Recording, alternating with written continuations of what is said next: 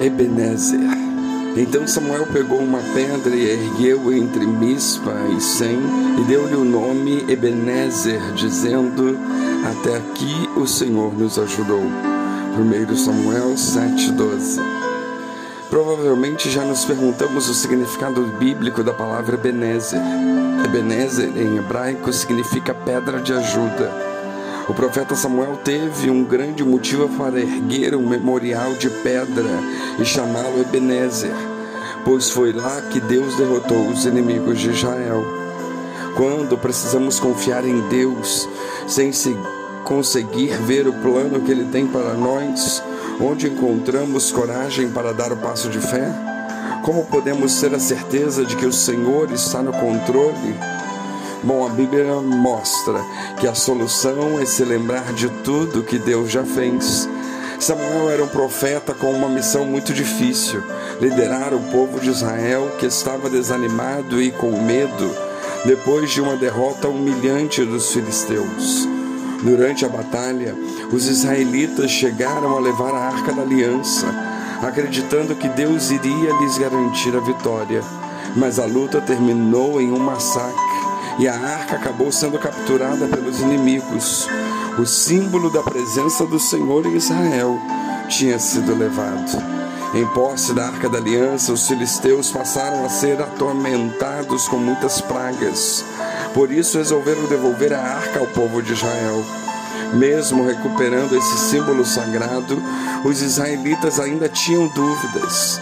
Será que o Senhor estava mesmo ao lado deles? Podiam eles confiar no seu Deus ou seria melhor adorar outros deuses pagãos? Quando os filisteus voltaram a atacar o povo, o povo de Israel ficou com medo. Mas, sob a orientação de Samuel, os israelitas decidiram depositar toda a confiança no Senhor, abandonando a idolatria por completo. Mesmo com medo, buscaram a ajuda de Deus. Samuel clamou ao Senhor que afugentou o exército inimigo com trovões estrondosos. A vitória foi completa. Após a fuga dos filisteus, os israelitas recuperaram o território ocupado pelo inimigo e não perderam outra batalha durante a vida de Samuel. Para celebrar essa grande conquista, Samuel ergueu uma pedra e deu-lhe o nome de Ebenezer, que significa pedra de ajuda.